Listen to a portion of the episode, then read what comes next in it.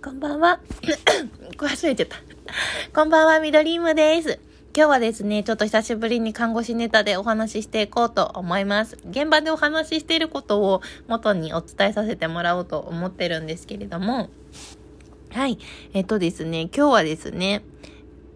あ、つまずいちゃった。もう一回撮り直します。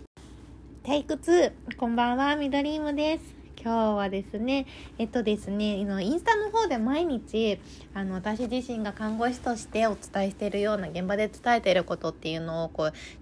資料みたいなの作って、あの、投稿させてもらってるんですけど、今日もその一部をちょっとラジオの方でお話できたらなと思って、あの、この、ラジオを撮ることにしました。はい。えっとですね、現場でのお話なんですけれども、今日は薬が飲めない時に試してほしいことについてお話ししていこうと思います。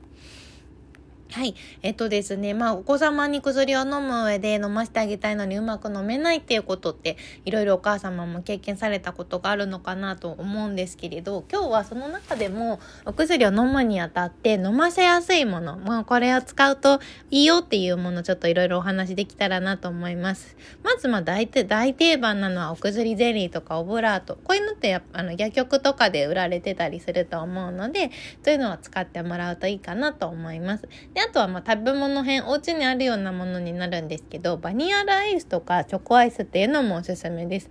15分から30分ほどですね、室温に置いてもらって、